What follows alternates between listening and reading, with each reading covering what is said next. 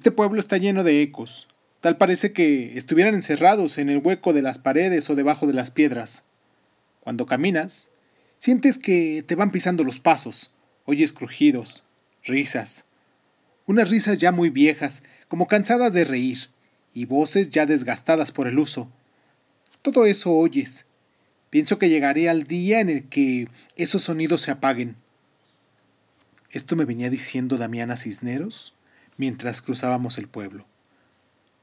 Hubo un tiempo que estuve oyendo durante muchas noches el rumor de una fiesta. Me llegaban los ruidos hasta la media luna.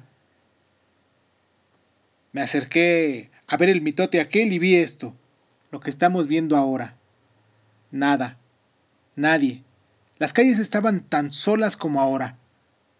Luego dejé de oírla. Y es que la alegría cansa, por eso no me extrañó que aquello terminara.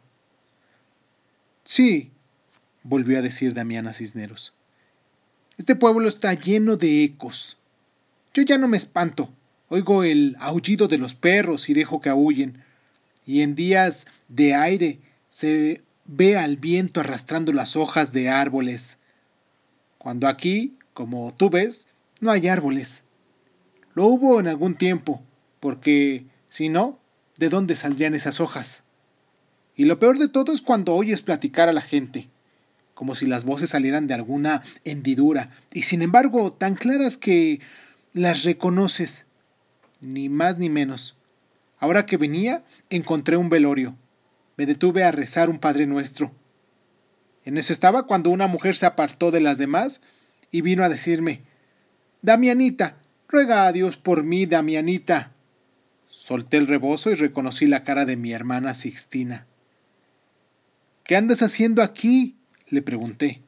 Entonces ella corrió a esconderse entre las demás mujeres. Mi hermana Sixtina, por si no lo sabes, murió cuando yo tenía doce años. Era la mayor. Y en mi casa fuimos dieciséis de familia. Así que hazte el cálculo del tiempo que lleva muerta. Y mira la hora, todavía vagando por este mundo. Así que no te asustes si oyes ecos más recientes, Juan Preciado. ¿También a usted le avisó mi madre que yo vendría? Le pregunté. No. Y a propósito, ¿qué es de tu madre? Murió, dije. ¿Ya murió? ¿Y de qué? No supe de qué. Tal vez de tristeza. Suspiraba mucho. Eso es lo malo. Cada suspiro es como un sorbo de vida del que uno se deshace. De modo que murió. Sí. Quizás usted debió saberlo. ¿Y por qué iba a saberlo? Hace muchos años que no sé nada. Entonces, ¿cómo es que dio usted conmigo? ¿Está usted viva, Damiana? Dígame, Damiana. Y me encontré de pronto solo en aquellas calles vacías, las ventanas de las casas abiertas al cielo, dejando asombrar las varas corriosas de la hierba, bardas descarapeladas que enseñaban sus adobes revenidos. ¡Damiana! grité. ¡Damiana Cisneros! me contestó el eco.